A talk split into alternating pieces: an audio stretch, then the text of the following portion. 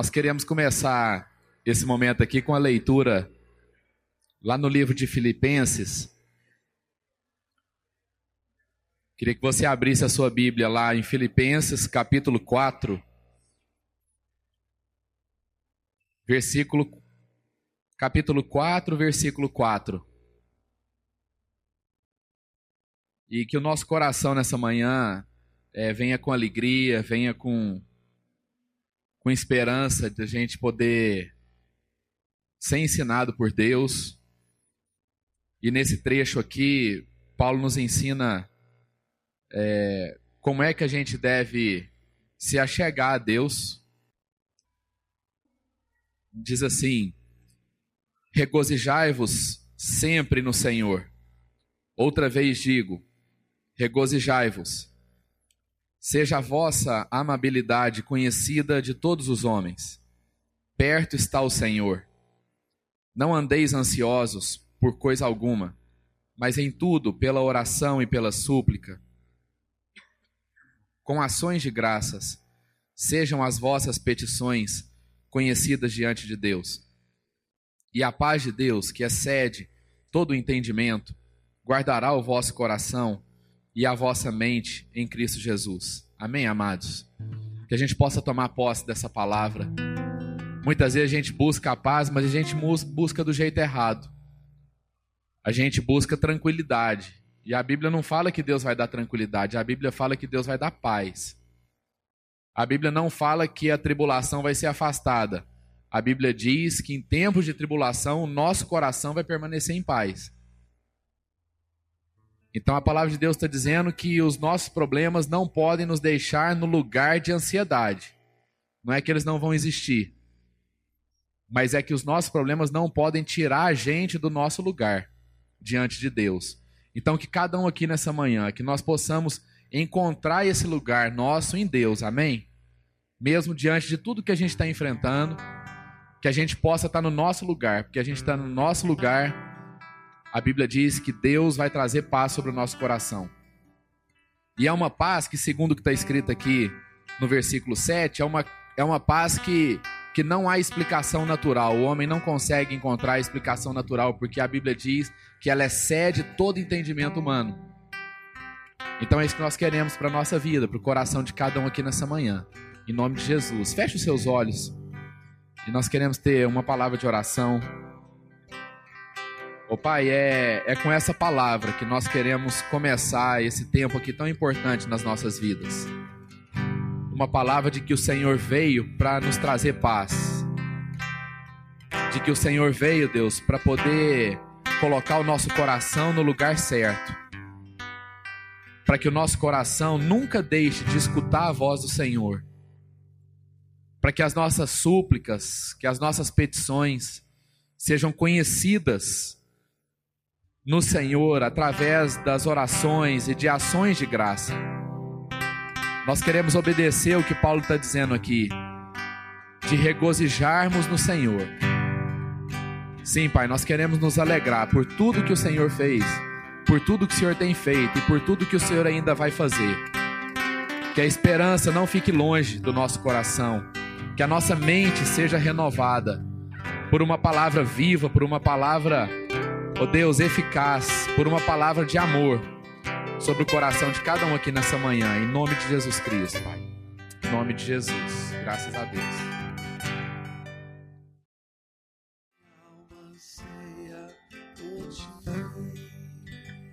Amém.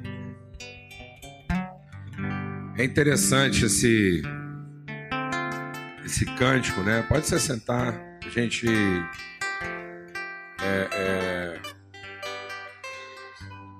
a gente compartilha esse cântico e falando do poder de Deus, é bem isso que Deus quer ministrar na nossa vida essa manhã. A gente vai estar compartilhando sobre muita coisa aqui hoje, mas nesse entendimento, né? Esse poder de Deus, e às vezes a gente olha para o poder de Deus é, é, e pensa no poder que realiza apenas, né? E não na vontade que se estabelece. Então muitas vezes nós estamos procurando o poder que faz, mas não o poder que determina, que estabelece, que orienta. Não é verdade? A gente está com sede. Vai lá e bebe água, como a, Bíblia diz, né? As costas suspiram pelas correntes de água. Então, você está com sede, você quer água. E na verdade a gente quer só aquela sensação assim de que vai ser descedentado, né? Mas a gente não tem muitas vezes noção. Você não fica pensando nos efeitos químicos que a água vai né, produzir em você. Ninguém fica lá raciocinando. Você acaba de tomar uma água, fala, bom, agora ela vai descer, ela vai ser absorvida pelas minhas células, né, pelas glândulas, e aí ela vai fazer isso, vai deixar tanto de sal, vai deixar tanto disso, vai deixar tanto daquilo, vai atuar assim, vai operar algumas reações né, eletrolíticas, vai melhorar minha conectividade, eu vou ficar mais aceso. A gente não pensa nessas coisas, não é verdade?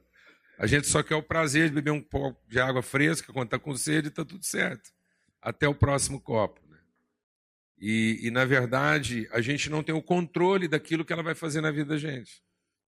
Ninguém controla isso. Né? Você não bebe um copo d'água e diz para a água assim: bom, agora eu quero só que você mata minha sede. O resto você não faz, não.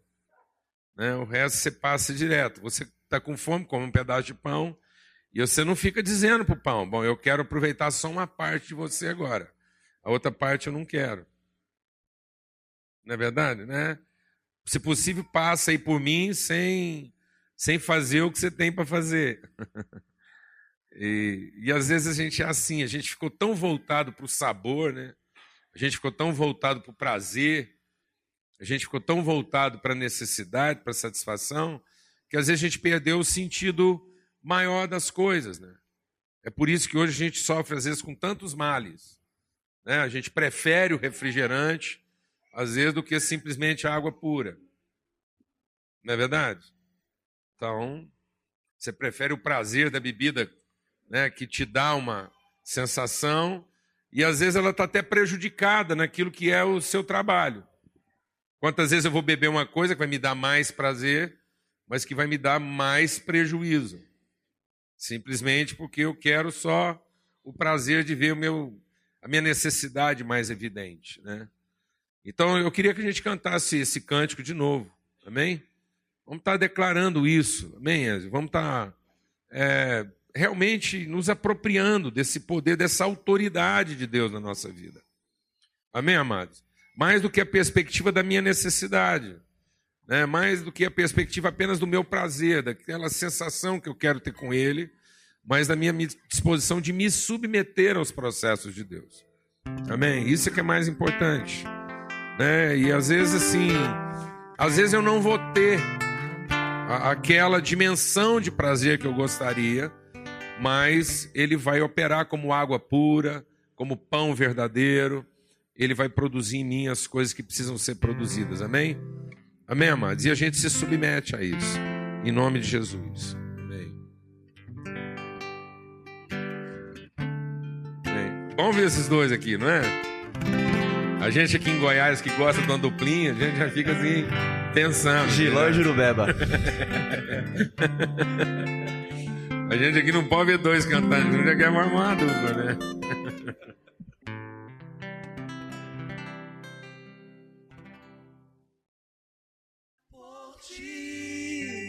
Amém. Senhor, nossa alma anseia pela tua vontade, pelo teu desígnio, Pai, pelo teu estribo, aquilo que o Senhor esquadrinha e estriba e orienta e, e dirige na nossa vida, é o que nós queremos. Nós temos anseio pelos teus caminhos, pela tua vontade. No nome de Cristo Jesus, o Senhor. Amém. Amém. Graças a Deus. A gente vai estar recebendo um testemunho agora. Eu queria chamar a Selena aqui na frente para ela apresentar duas amigas que vão estar compartilhando conosco aqui. Amém. Gente, a paz do Senhor Jesus seja conosco essa manhã, em nome de Jesus. Amém. Essa é a minha amiga Simone, ela trabalha no laboratório Roche, ela me visita raramente, ela que me traz os, aqueles aparelhos glicosímetro de medir a glicemia dos diabéticos. E a gente tem um relacionamento de muitos anos, a gente se gosta muito, mas se vê muito pouco. E a gente se fala muito pela essa nova forma de evangelização que se chama WhatsApp. Então, a gente se fala bastante. E, e por isso, a gente tem muita dificuldade de se encontrar. Então, eu estava no consultório, atendendo, e recebi uma mensagem dela, assim, inusitada. Uma foto dela internada no hospital em Campo Grande. Ela mandou já a foto, vou operar. Então, o que a gente vai contar aqui, ela vai contar aqui, é, é eu queria que vocês é, percebessem como Deus nos usa para abençoar uma pessoa. Então, Deus passou através de mim para é, dar um livramento para ela. Então, ela, depois no final, ela ficou emocionada e quis me agradecer. Eu falei, não tem nada comigo. Né? A, a minha reação poderia ter sido outra, mas Deus me usou para que ela fosse livrada. E eu tenho certeza que a partir de agora, um novo momento com Deus vai começar na vida dela. Amém. Bom dia. Estou um pouco nervosa, é, ansiosa. E eu estava em Campo Grande trabalhando. No dia do jogo, eu levantei, tomei café da manhã e comi umas castanhas. Né? Que pode comer só duas, né? Eu comi uma mãozora cheia.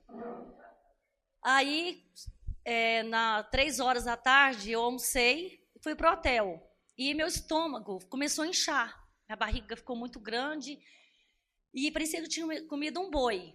Aí eu fui na farmácia, até tinha começado o jogo Brasil, todo mundo ansioso para assistir o jogo, mas eu não estava dando conta. Fui lá e a moça falou assim: Olha, toma essas gotas aqui milagrosas, né, que você vai melhorar, que é tipo um boldo, né? Aí fui para o hotel, tomei nada, nada. E minha barriga começou a inchar cada vez mais. Aí eu fui, fiquei no hotel, deitei, dormi, à noite acordei, aquela. A, a, o estômago ainda muito cheio, comecei um pouquinho de cólica. Aí no outro dia fui trabalhar. Quando foi três horas da tarde, eu não aguentei. Mas assim, não estava doendo muito, mas eu estava muito cheia, né? A barriga muito cheia. Aí falei, ah, eu acho que eu vou no pronto-socorro, que eu tinha gastado mais de 100 reais. Né? O povo quer auto, auto se medicar, né? Trabalho em laboratório e a gente sempre faz isso, infelizmente. Aí eu fui no pronto-socorro. Quando eu cheguei no pronto-socorro, aí a moça me atendeu, uma residente, falou assim: olha, aí ela apertou minha barriga, doeu. Ela falou assim: olha, eu acho que é apendicite.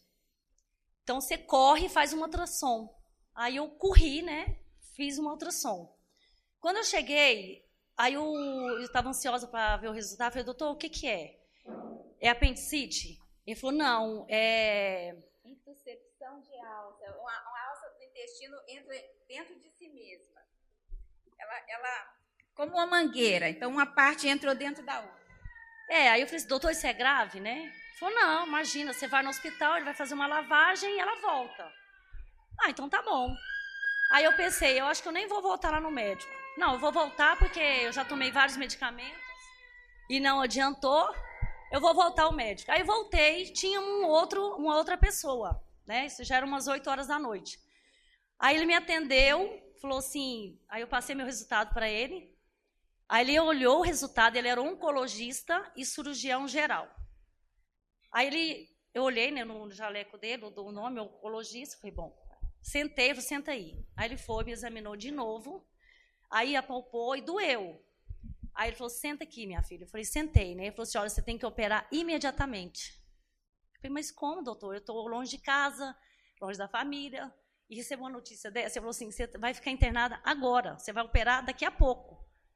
Aí já comecei a ficar nervosa, comecei a chorar, porque eu estava longe, não tinha ninguém lá comigo. Aí eu, eu pensei, bom, ele é oncologista, né, cirurgião. Falei, bom, eu estou morrendo, né? Deve ser muito grave. Ele falou assim: olha, nós vamos. O seu intestino pode estar necrosado, nós vamos tirar parte do seu intestino, vamos grampear. E para aí eu fui aceitando aquilo. Eu acho que eu fiquei tão desesperado que eu fui aceitando tudo que ele falou. Falou, se você quiser ligar para alguém, você fica à vontade. Eu falei, doutor, mas deixa eu ir embora, porque eu pego um voo três horas da manhã, sete horas eu estou em Goiânia, eu estou em casa com a minha família, né? Falou, não, eu como médico não posso deixar você sair daqui.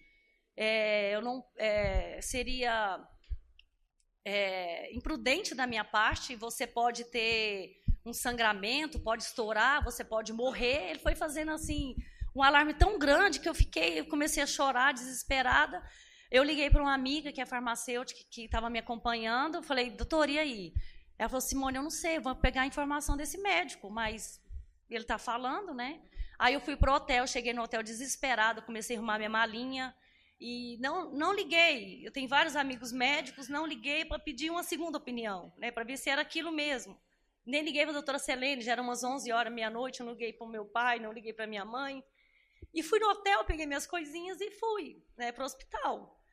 Aí cheguei no hospital, ele me internou, né, comecei a tomar soro.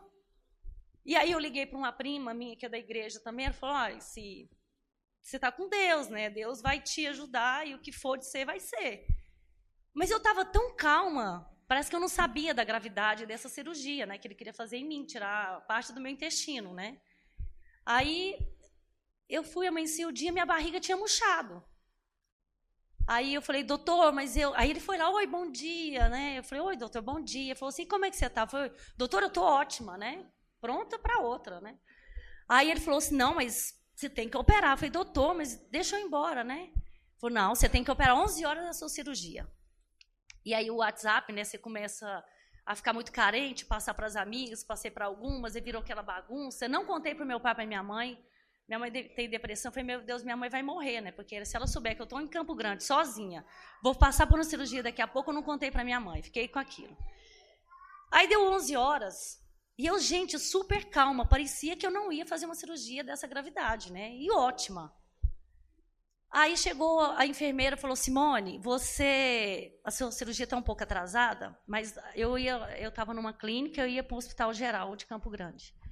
Aí ela falou assim: é, tem uma moça, você se importa de ir na ambulância com ela? Eu falei, não, de jeito nenhum, eu vou com ela, prontinha, com a roupinha e tudo, né? Aí a moça não quis. Ela falou, não, você não vai na ambulância comigo. Falei, opa, tá bom, exclusiva ambulância dela, né? Eu falei, não, tá bom, não vou na ambulância. Aí isso foi atrasando a minha cirurgia. Né? E eu lá calma, não sei por como, mas eu estava calma, né? Acho que eu não sabia a gravidade.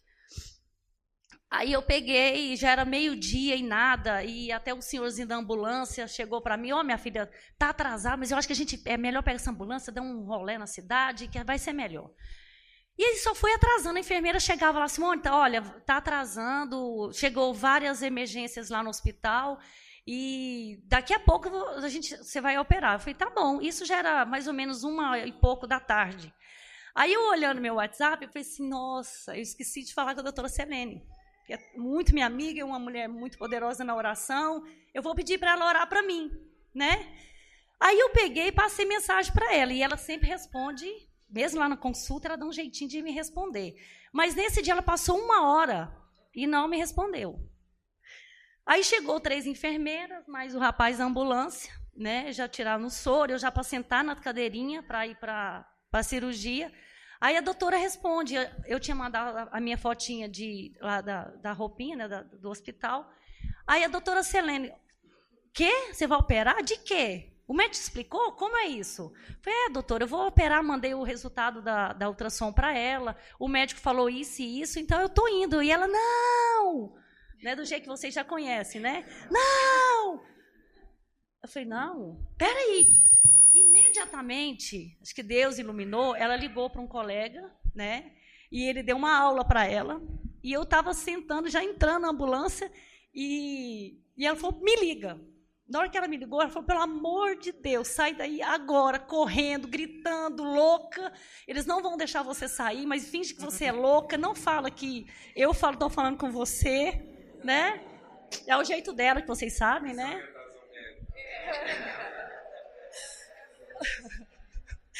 Aí eu fiquei, assim, três enfermeiros, o rapazinho da ambulância, eu já quase dentro da ambulância, falei, meu Deus, o que, que eu faço? Né? Aí eu parei e falei assim, eu não vou operar, não. Elas olharam assim para mim e falaram, mas como você não vai operar? Aí eu ainda falei, eu acho que eu estava tão nervosa, minha amiga médica falou que não vai para operar. Elas viram um peteco nesse hospital, e as meninas correndo para lá, as enfermeiras para cá, minha amiga regalou o olho para mim e falou, mas você está doida? E assim eu senti uma paz dentro de mim e falei, não, não vou. Aí eu falei assim, aí eu pedi para minha, fala com ela que eu estou nervosa, fala com a doutora Selene. Selene deu uma aula para ela de novo. Gente, só um minutinho. É porque é, é, eu tenho pouco entendimento de proctologia. O que eu sei de proctologia foi da época da faculdade. Mas eu sabia no meu coração que isso não era uma urgência, né? não era uma torção de alça. Era só uma coisa que eu nunca vi falar, que assim, no meu conhecimento que tinha. Então, assim, se não fosse de Deus, eu teria falado, nossa, vou orar por você. É.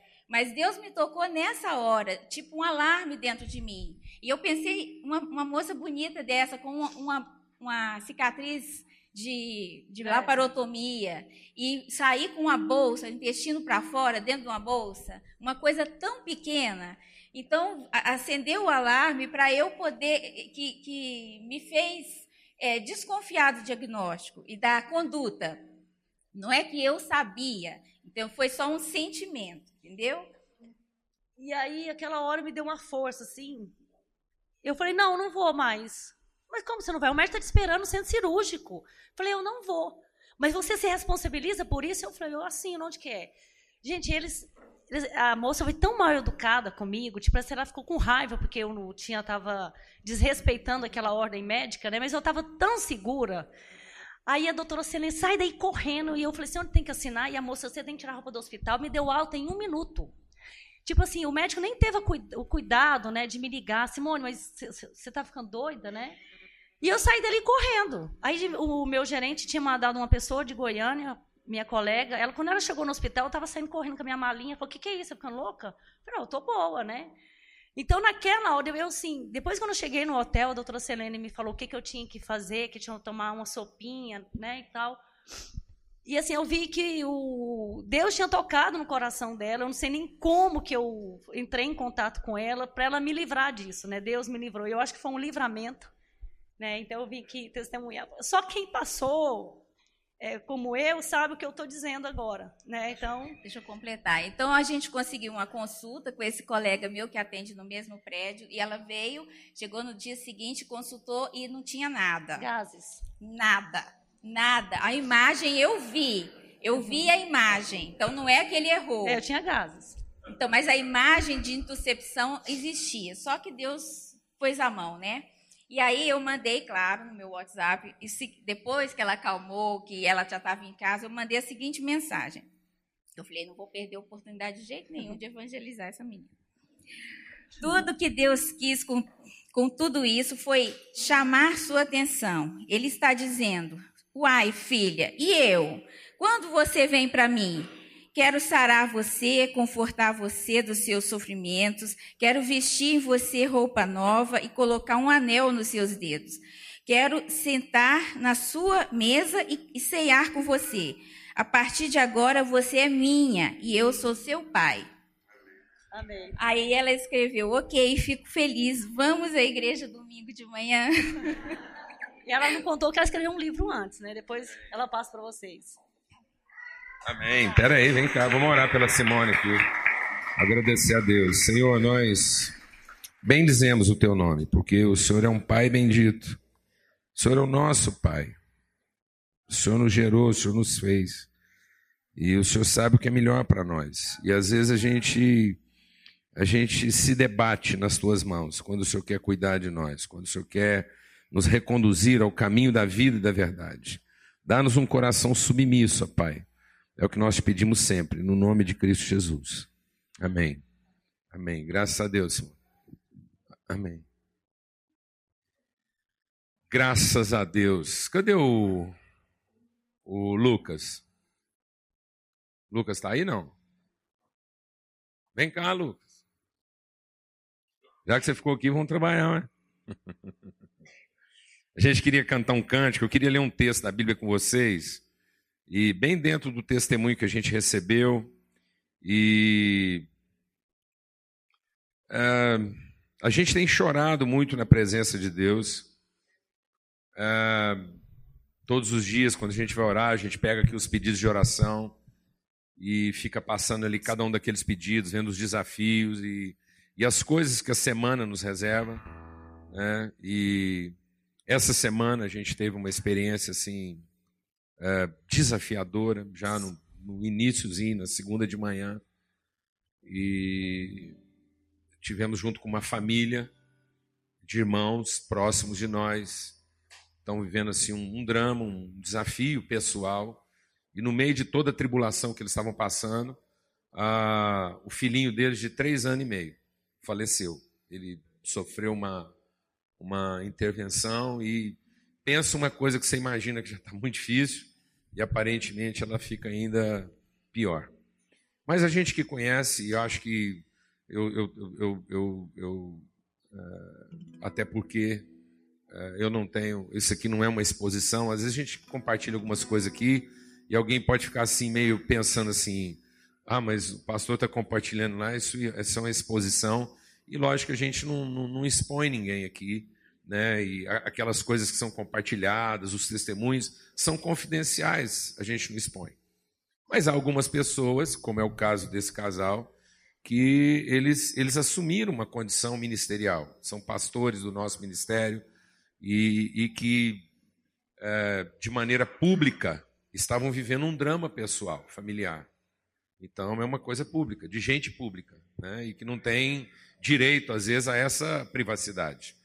Então a, a situação que eles vivenciavam é. é... tá bom. Você ainda não sabe a mãe, não? De chegar lá e pôr a mão e a porta abrir, não. então, é, a gente, isso tudo tem a ver com o que a gente quer compartilhar.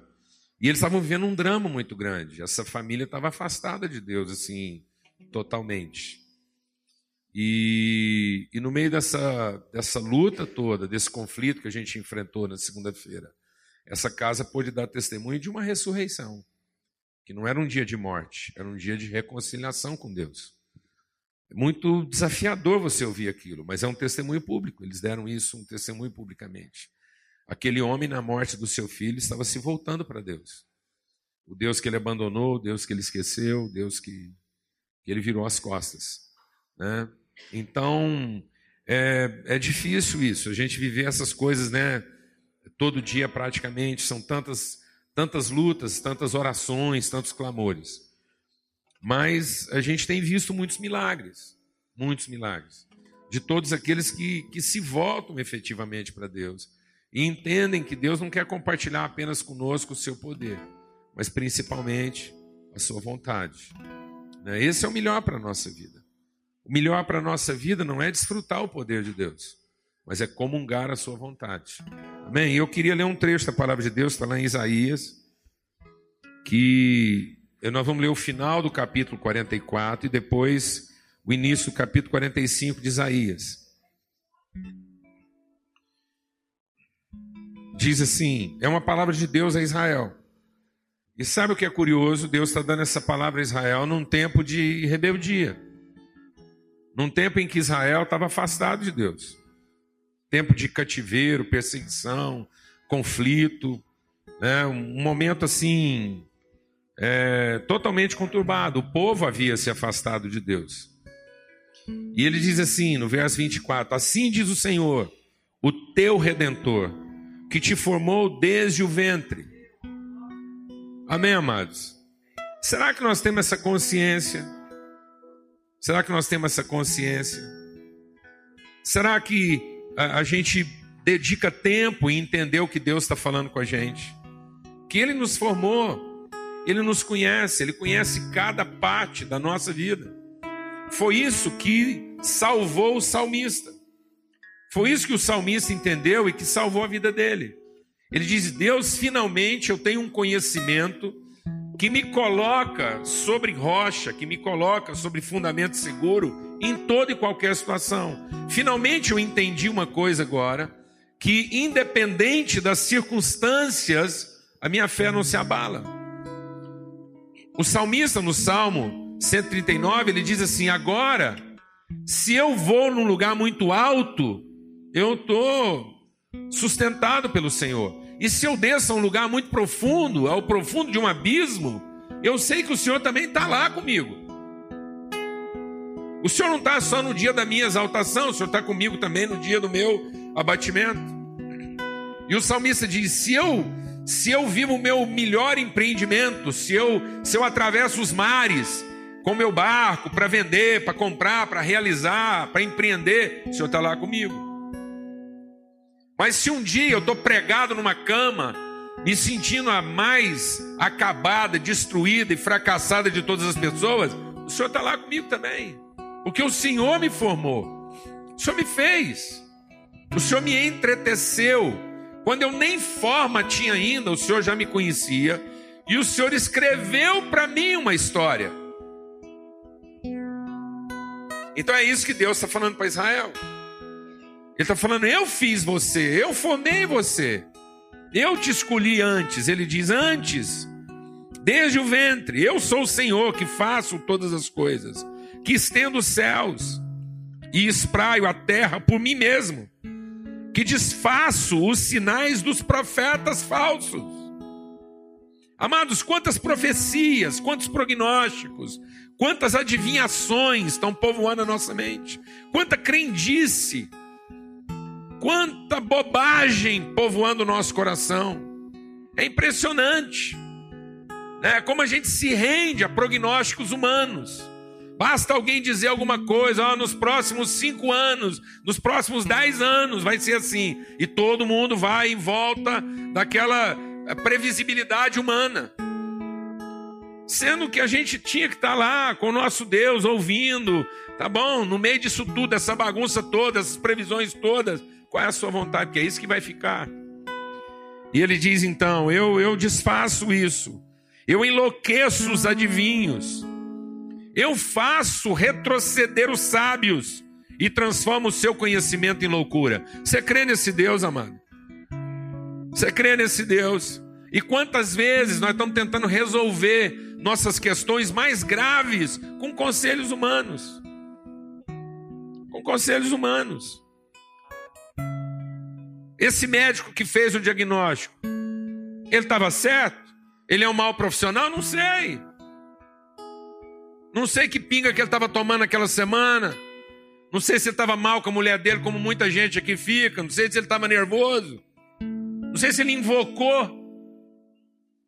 Não sei se ele estava lá com um dos circuitos dele queimado naquela semana, comeu mal. Vai ver, ele comeu da mesma castanha, sei lá. A castanha deu um nó nas tripas da Simone, pode ter dado um nó na, no circuito da cabeça dele. Eles tinham lanchado no mesmo restaurante e nem sabia. Vítimas da mesma circunstância.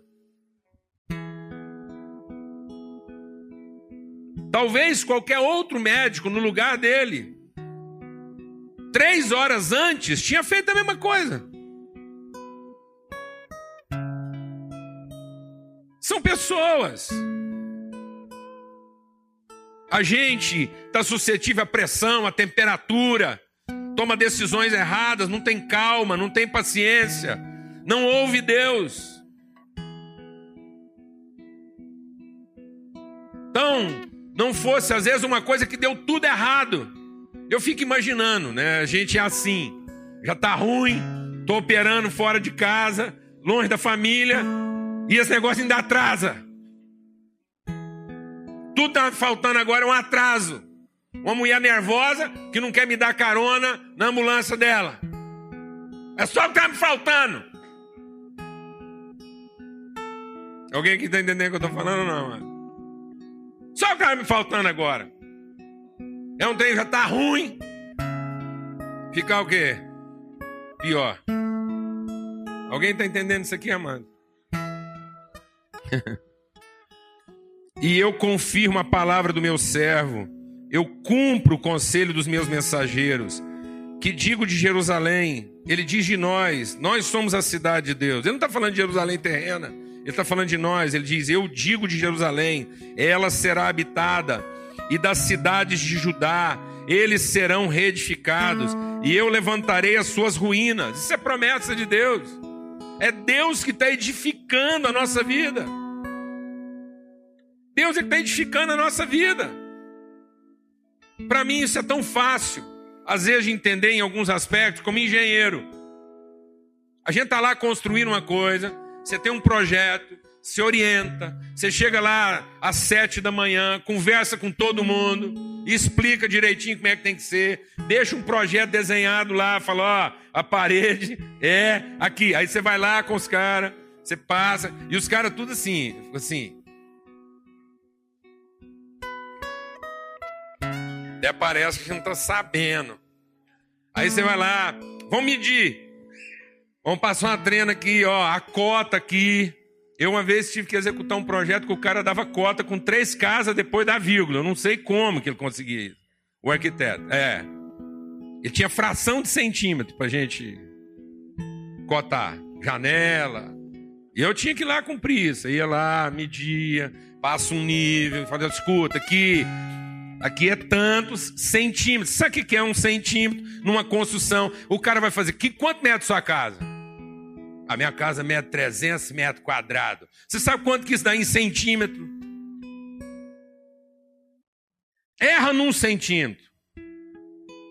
Erra num centímetro. Pega a sala da sua casa, que você importou mármore e tal, pagou caro, levou um ano e tanto para acabar. Erra num centímetro no alinhamento da parede que começa aqui até chegar lá. E vê a vergonha que você vai passar o resto da sua vida, porque todo mundo da visita que chega, quando um cara percebe, fala, parece que esse piso aqui também tá todo. Fala, não, não. Olha para outro lado. 300 metros quadrados complicado. Ah, eu sei como é que é isso. É por isso que você chega na casa de umas pessoas, tem um sofá que você não imagina quem. Que, que decoradora pôs o sofá naquela lugar? Aquilo não foi decoradora, não.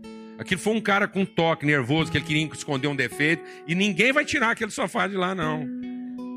Porque aquilo às vezes esconde o pior defeito.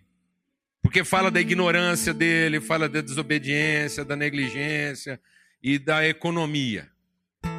Porque você chega, não é verdade? Você mede com o cara, explica direitinho, tal, vai no centímetro. E o povo tá tudo assim, olhando para você. Uhum, uhum, sei. Aí você vira as costas, vai fazer outra coisa. Quando você chega lá no final do dia, tá exatamente como você orientou. Amém, amado? Glória a Deus, posso ouvir um amém? E aí vem um sexta-feira qualquer e fala assim: não, mas aqui a gente tira no tira na massa. Não é? Que a gente engrossa no reboco. Oh Deus de misericórdia. Ah, mas vai ficar tanto para derrubar. Paciência. Paciência. Fez errado. Amém, amado? Fez errado, vai ter retrabalho. Glória a Deus, amado. Posso ouvir um amém? Deus não vai completar você com massa, irmão. Fala pro seu irmão aí. Deus não vai te completar com massa. Deus não vai te completar com massa. Amém, amado? Amém. Oh, Jesus. Eu ganhei uma camisa boa demais da conta. Gostava da camisa. Mas a pessoa que me deu não percebeu que havia com defeitinho. Onde eles enfiam aquela maldita linha, para que negócio para pôr etiqueta? Eu acho que a moça que arrancou a etiqueta tá nervosa demais. Arrancou aquilo e arrancou uma lasca da camisa junto. Tinha um buraco bem perto da gola, assim, ó, onde arrancaram a etiqueta. Eu olhei para aquilo, assim, meu Deus, agora. Aí fui lá na costureira Mandei ela arrancar um pedacinho da barra da camisa, que era comprida. Falei, ó, você vai fazer um detalhezinho de cá, você vai cobrir de um lado aqui, mas você vai lá e vai fazer o mesmo detalhe do outro lado não tem defeito nenhum. Então você vai fazer igualzinho do dois lados.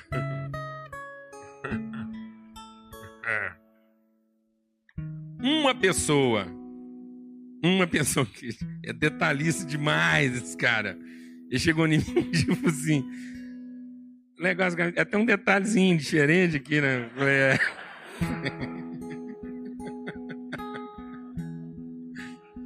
Esse é um detalhe, eu que sei. Amém, amados? Deus não vai arrancar um pedaço da sua barra e. Não, não. Não é assim. Ele diz assim: Eu digo que vocês serão reedificados, e eu levantarei as tuas ruínas. Eu digo à profundeza das águas: seca-te, e eu secarei os teus rios. Eu digo de Ciro: Você é o meu pastor e cumprirá tudo o que me apraz. E ele dirá de Jerusalém: Ela será edificada, e do templo será fundado.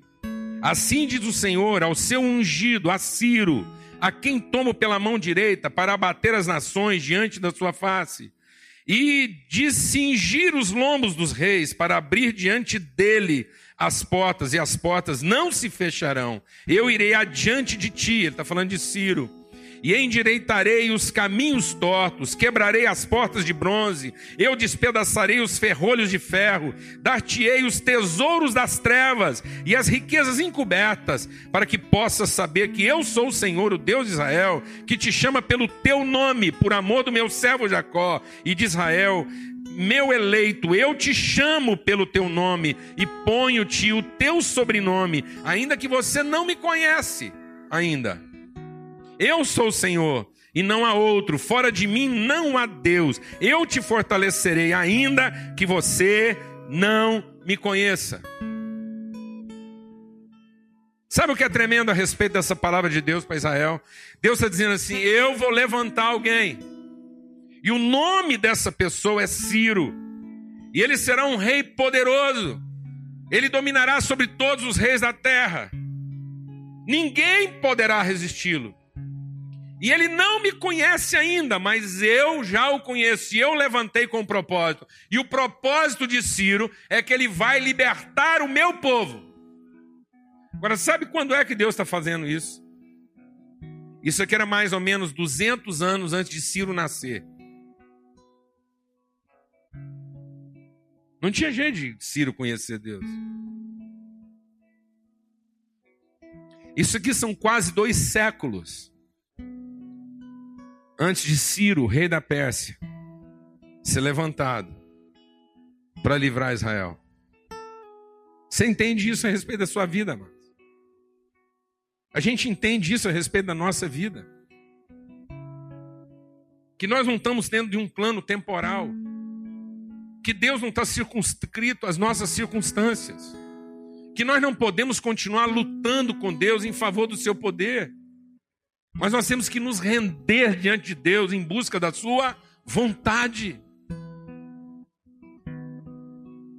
Nós estamos usando a nossa crença como nós, contra nós mesmos. As nossas crenças hoje trabalham contra nós, porque nós queremos de Deus apenas o poder. Nós queremos que Deus resolva as coisas à nossa maneira, do nosso jeito, no nosso tempo e do jeito que nós estamos acostumados. E nós não entendemos ainda que Deus tem um plano na nossa vida de aperfeiçoamento, de magnitude, que Deus quer nos levar para caminhos que são mais altos que os nossos caminhos. Deus não quer ficar do tamanho dos pensamentos que eu tenho a respeito dele. Deus não quer me contentar na satisfação dos meus pensamentos. Porque os meus pensamentos foram levantados e gerados a partir do meu orgulho, da minha ignorância, da minha presunção. E se Deus satisfizer a minha vontade, a única coisa que vai sobrar para mim é um orgulho confirmado, é uma presunção confirmada. E muitas vezes Deus tem que derrubar essa parede, essa parede que foi construída em cima da minha desatenção, foi construída em cima da minha negligência, da minha arrogância, da minha soberba. Deus estava me dando orientação, Deus mediu a minha vida em centímetros. Mas eu não ouvi Deus. Eu edifiquei a minha história, a minha maneira, do meu jeito. Mas pela sua infinita misericórdia, Ele não me abandonou.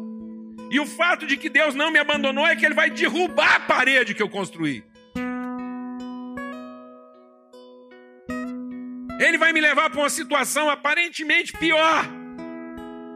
Vai parecer que agora eu estou administrando um dano irreparável. Vai parecer que está tudo perdido e que foi Deus que me abandonou. Porque se Deus não tivesse me abandonado, a parede estaria de pé. Não, amados. É porque Deus não abandonou a gente. Que tudo aquilo que está mal edificado, tudo aquilo que está mal construído, tudo aquilo que está mal estabelecido, tudo aquilo que está mal fundamentado, tudo aquilo que me alimenta a soberba, a arrogância, a presunção, o orgulho, a vaidade, tudo isso será destruído para que eu possa ser edificado em verdade, para que eu possa ser edificado em justiça, para que eu possa ser edificado em conhecimento de Deus. E é Deus que tem esse compromisso conosco, Ele que nos fez, Ele nos formou. Ele está dizendo: Eu vou levantar um homem de um lugar que, que vocês nem imaginam que existe ainda. Eu vou levantar alguém que vocês nem conhecem. Nem ele me conhece. Você está entendendo o que, que Deus está falando para Israel aqui? Que Deus não se enquadra na nossa religiosidade, que Deus não se enquadra nos nossos parâmetros, que as soluções não vêm da onde a gente imagina e não acontecem muitas vezes do jeito que a gente gostaria, e que toda vez que eu fico lá dando sugestões para Deus de como eu gostaria que Ele resolvesse o meu problema e de como eu gostaria que Ele providenciasse a solução, é do meu orgulho que eu estou falando, e foi o meu orgulho que me colocou nessa marafunda, nessa, nessa problemática e nessa situação em que eu estou. Então a primeira coisa que eu tinha que fazer é parar de dar sugestões para Deus. E dizer, Deus, eu estou acreditando que o Senhor tem um compromisso comigo. Eu não tive com o Senhor o compromisso o Senhor continua tendo comigo. Então eu estou aqui de volta. E eu estou aqui para buscar de volta aquilo que é a promessa, o compromisso, o vínculo, o plano eterno do Senhor para minha vida. Me devolva a minha originalidade. Sabe o que é santidade, amado? É estar cada vez mais alinhado com aquilo que é o projeto original de Deus para a nossa vida. Então a santidade, amados, não está naquilo que eu faço. Que Deus te liberte, que Deus te liberte da ideia de que Ele vai nos atender segundo o que nós fazemos. Seja liberto disso. Seja liberto de que Deus vai te atender por cada multidão das suas orações, que Deus vai te atender por cada multidão das suas ofertas, dos seus sacrifícios, porque nós não somos justificados a partir daquilo que fazemos, mas a justiça de Deus se estabelece na nossa vida a partir daquilo que cremos e nos submetemos a Ele. Abraão não foi justificado pelo que ele fez, Abraão foi justificado porque ele creu que Deus tinha uma promessa para ele, essa promessa é eterna, e Deus faria exatamente como ele prometeu, ainda que ele tivesse que criar coisas de onde elas não existem. Então Abraão creu contra a esperança. Tudo dizia o contrário. Tudo, os prognósticos humanos, as adivinhações, os pensamentos, tudo, tudo dizia o contrário. Mas Abraão disse: Deus me fez uma promessa. Deus é o meu pai, ele é que me formou. Aquilo que eu sou é formado a partir daquilo que Deus diz, então é nisso que eu prevaleço. E ele creu que Deus era capaz de trazer à existência coisas que ainda não existiam, que era capaz de chamar as coisas que como se elas já fossem, sendo que elas não eram ainda. Amém. E sabe de onde Deus veio trazer o livramento para Israel? Da Pérsia. E sabe o que era Pérsia na cabeça do judeu? Pagão. Um povo que não conhecia Deus, um povo que não sabia de nada. Quantas bênçãos de Deus, quantos favores de Deus a gente perde, porque a gente fica tão religioso na nossa forma de pensar as soluções de Deus, que a gente não se abre para soluções e orientações que às vezes estão vindo de Deus, mas não estão vindo da forma como a gente imaginava. Alguém está entendendo o que eu estou falando aqui, amado? Às vezes o seu livramento já passou por você várias vezes e vai continuar passando. E você ainda não se apropriou dele porque ele não tem a cara do que você imaginou. Ele não é conforme você pensou. Ele não é dentro do seu pensamento, ele não é dentro da sua religião, ele não é dentro dos seus pressupostos. E Deus está dizendo para Israel: Eu vou levantar alguém que ainda nem me conhece. E o nome dele Olha que coisa tremenda. Deus deu o nome do rei da Pérsia mais de 150 anos antes desse cara nascer. E Deus chamou esse homem persa. Na cabeça do judeu, um incrédulo. Na cabeça do judeu, um perdido, um pagão. E Deus disse: O meu ungido o meu escolhido, o homem que eu abençoei para trazer livramento na terra, se chama Ciro. A ponto de Ciro ser tratado pelos teólogos como uma das figuras, umas, uma das, um dos tipos de Cristo, um rei da Pérsia, um rei da Pérsia.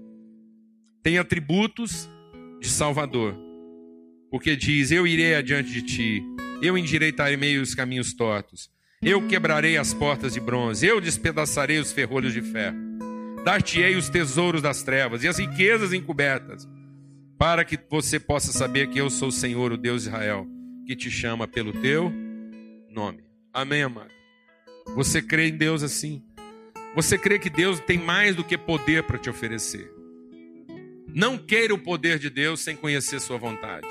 Porque sabe, amado, deixa Deus ministrar o seu coração essa manhã.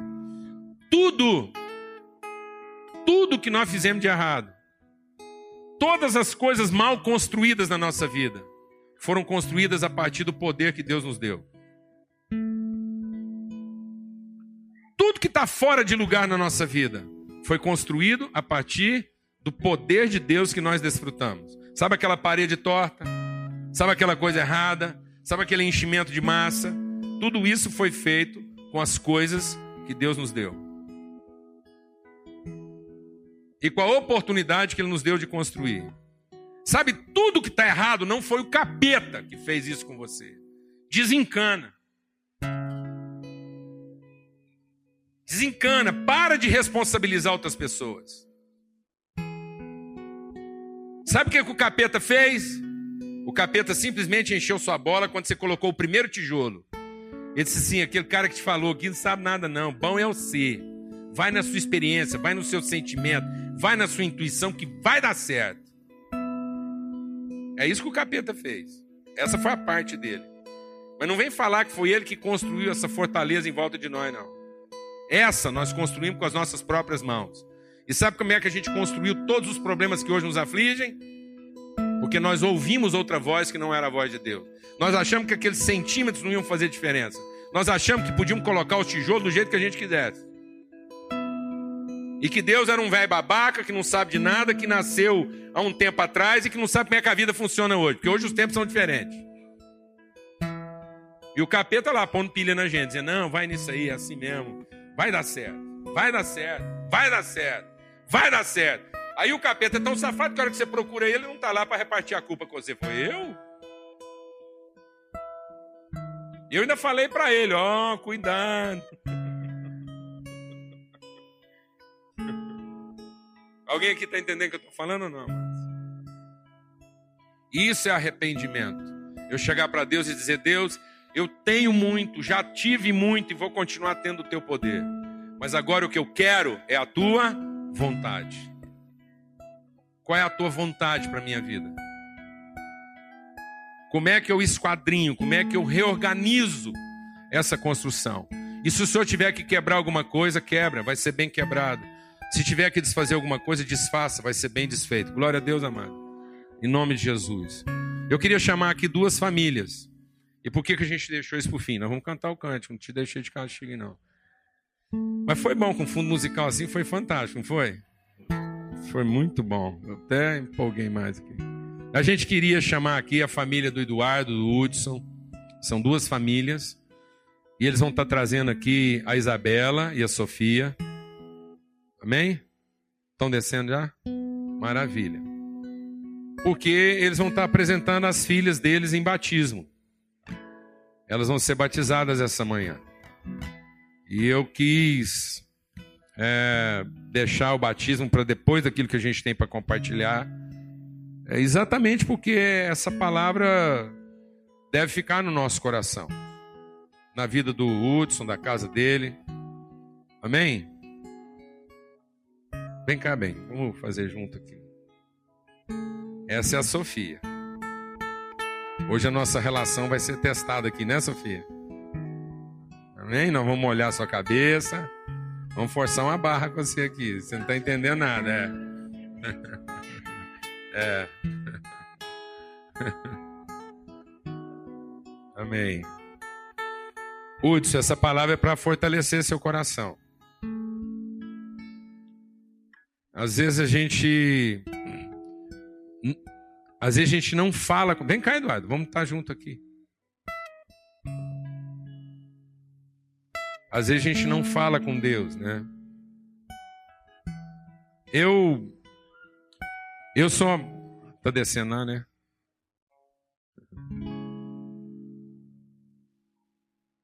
A Isabela tá descendo. Então, é eu eu tenho uma fé muito forte no meu coração.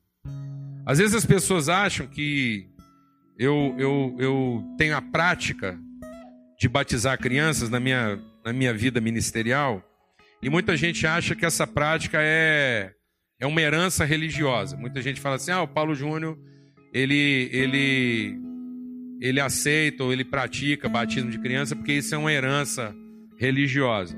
Não é, eu não. Eu me esforço e me empenho para não ter heranças religiosas. Eu, eu me levantei para questionar, e na minha vida eu questionei todas as minhas heranças religiosas. E só mantive aquilo que eram minhas convicções de fé à luz da palavra de Deus. Então, quando eu faço isso, é importante você entender, Eduardo, e você, Hudson, que eu não faço isso religiosamente. Mas aqui é um encontro de homens que confessam o nome de Deus. Eu quero ser testemunha, e a igreja quer ser testemunha na vida de vocês, de que há uma promessa de Deus para a vida. A outra aqui, linda. Há uma promessa de Deus aqui na vida da Isabela e da Sofia. Amém. Foi Deus que fez essas meninas. E Deus fez essas meninas segundo um projeto eterno.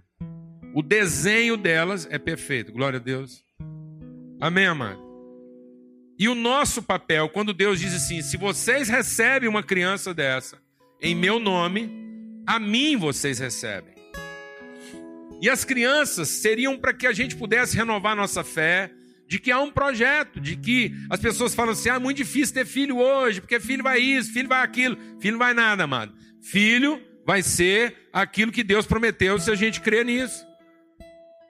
E ainda que essas paredes tenham que ser derrubadas daqui para os próximos umas três ou quatro vezes, eu quero falar para você o seguinte: não estressa, não. Amém? Porque por mais que a gente assuma um compromisso, tem hora que a gente coloca lá um tijolinho meio fora de lugar. A gente ah, passa. Daqui a pouco, aquilo é um, é um quilo de massa em cima. Tá entendendo o que eu estou falando? E a gente arrepende e volta e reassume a fé de que há um plano, há uma vontade. Então, busquem, não a vontade de vocês, não peçam que Deus satisfaça o sonho de vocês a respeito da Isabela e da Sofia, mas sejam instrumentos de Deus. Assumam esse compromisso agora, no momento do batismo delas. Assumam esse compromisso de serem instrumentos de Deus em ensiná-las a respeito de qual é a vontade eterna de Deus. E a Bíblia diz: ensina o seu filho pelo caminho. Gasta tempo Gasta tempo. Não é o tempo que você passa longe delas apenas.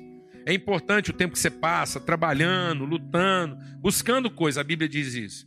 Mas é o tempo que você passa também ensinando, enchendo o coração delas de fé. E a Bíblia diz: ensina o seu filho qual é o caminho.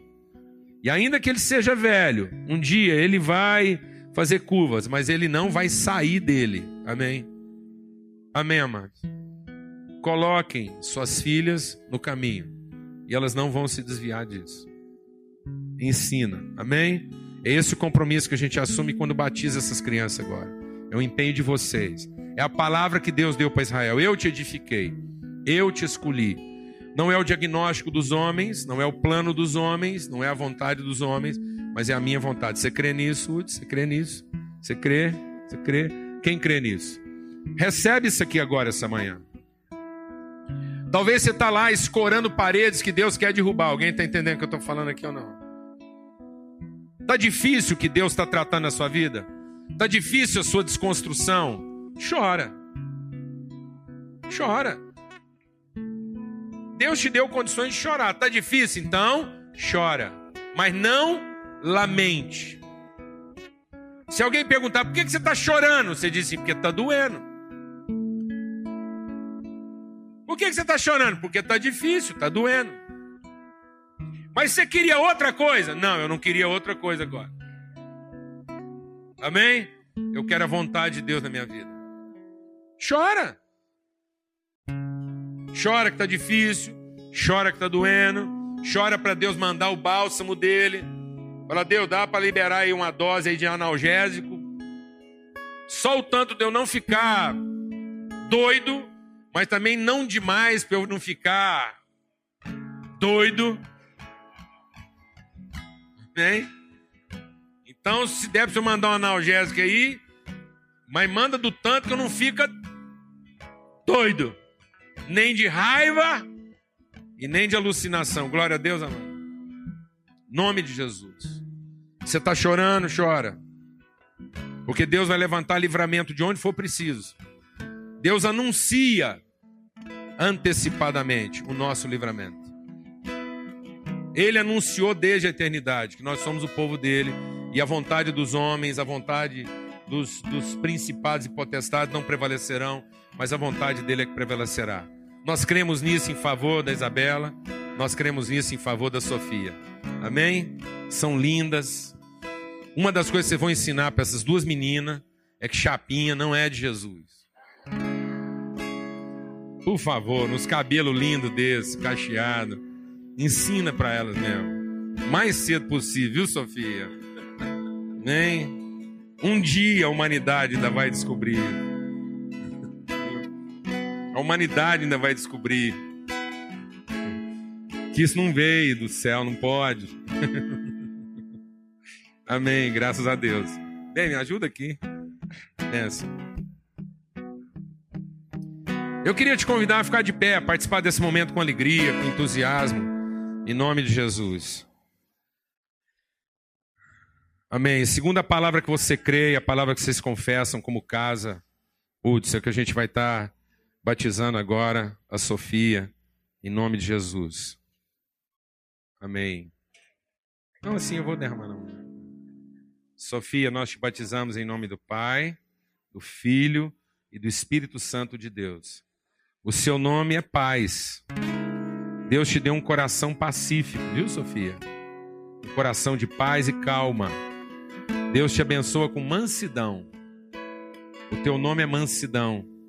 Você vai abençoar sua família, seu povo, seus amigos com esperança. Vai ser muito difícil tirar sua calma, viu? Em nome de Jesus. Em nome de Jesus, abençoa o seu povo com a paz, a mansidão, a calma que Deus derrama sobre o seu coração. Em nome de Jesus. Aleluia. Graças a Deus. Amém. Em nome de Jesus. Não pode deixar em pezinho. Amém. Graças a Deus. Você crê nessa palavra? Amém. Vocês creem? É uma promessa de Deus. Isabela, nós te batizamos em nome do Pai do Filho e do Espírito Santo de Deus. Em nome de Jesus. O seu nome é movimento, Isabel. Movimento. Deus vai movimentar você como uma vela levantada que o vento sopra e leva. A vela de um barco. Dá saúde, Deus, para essa casa para conseguir acompanhar a Isabela. Em nome de Jesus. Em nome de Jesus. Os desafios que a Isabela vai trazer para nós os desejos dela de conhecer realidades e transpor limites. Em nome de Jesus, Deus te dá um espírito de ousadia, Isabela. Em nome de Jesus, para que você se movimente segundo o Espírito de Deus. Em nome de Cristo Jesus. Aleluia. Você crê nessa palavra, amado? Amém. Então vamos ouvir um cântico agora. Se quiser cantar ele, vamos cantar aquele lá maravilhoso. Amém? Esse é o nome do nosso Deus, do nosso Senhor. Vamos ficar de pé e cantar isso juntos com essa alegria.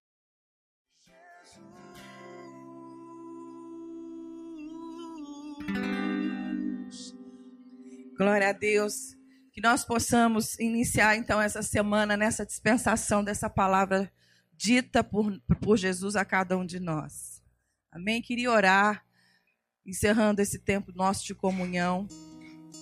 E eu não quero reter aquilo que o Espírito Santo colocou no meu coração hoje de manhã. Ah, nós normalmente acordamos e vamos para a presença do Senhor no domingo de manhã. Normalmente eu sou acordada com o cheirinho do café que o Paulo Juno passa para gente. É o nosso despertador de domingo. Essa semana toda nós fomos muito edificados com um cântico específico do irmão quem até depois quiser baixar ou comprar o CD, ele chama Domoa. É um, um pastor que tem um ministério maravilhoso de adoração. E uma das canções que Deus mais falou com o nosso coração foi sobre consagração. E as duas primeiras frases desse cântico diz: Nós nos rendemos, nós ofertamos a nossa vida e o nosso destino ao Senhor. Mas hoje de manhã, hora que eu estava lá no banheiro, respirando, acordando, ressaqueada, vamos dormir de madrugada, festamos muito na casa do irmão aí, até de madrugada. E normalmente o Espírito fala comigo assim de forma muito suave. E eu fui ouvindo aquela voz dentro de mim e foi crescendo. E Jesus dizendo assim para mim: Eu já orei por vocês. Eu já orei por vocês. Eu já orei por vocês. Aquilo foi crescendo dentro do meu coração. E o Senhor me lembrou aquela palavra, daquela oração que Jesus realmente orou por cada um de nós. Orou pela igreja. E ele orou dizendo assim: Pai, o meu desejo é que onde eu esteja, que todos nós, diga para o seu amigo aí, Jesus quer que eu e você esteja no lugar onde ele orou. O meu desejo é que onde eu esteja, que eles estejam todos comigo. Amém? E esse lugar é isso que a gente cantou, que o Lucas cantou. Nesse lugar de conselheiro, no lugar onde tem um conselheiro, onde tem um consolador, onde tem um instrutor, porque é isso que Jesus é. E eu quero declarar em nome de Jesus. Faça essa oração comigo, meu irmão, minha irmã. Senhor, mais uma vez eu me rendo ao Senhor.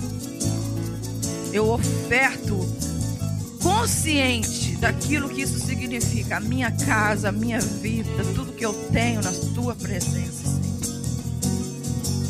Senhor, que a graça maravilhosa, bendita do nosso Senhor esteja guardando a nossa mente e o nosso coração até a consumação de todas as coisas.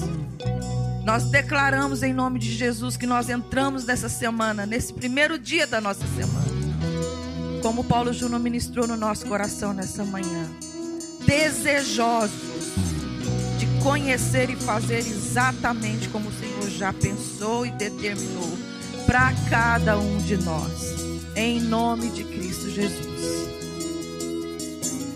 Irmãos, para quem está visitando, não sabe direito como é que a gente funciona, é, toda terça-feira, até por volta de terça ou quarta-feira, tudo que a gente compartilha aqui é disponibilizado na internet através do podcast, tá bom? Então você pode acessar lá, ter isso, compartilhar, baixar, repartir. Uma boa semana para todos, vamos em paz, em nome de Jesus. Graças a Deus.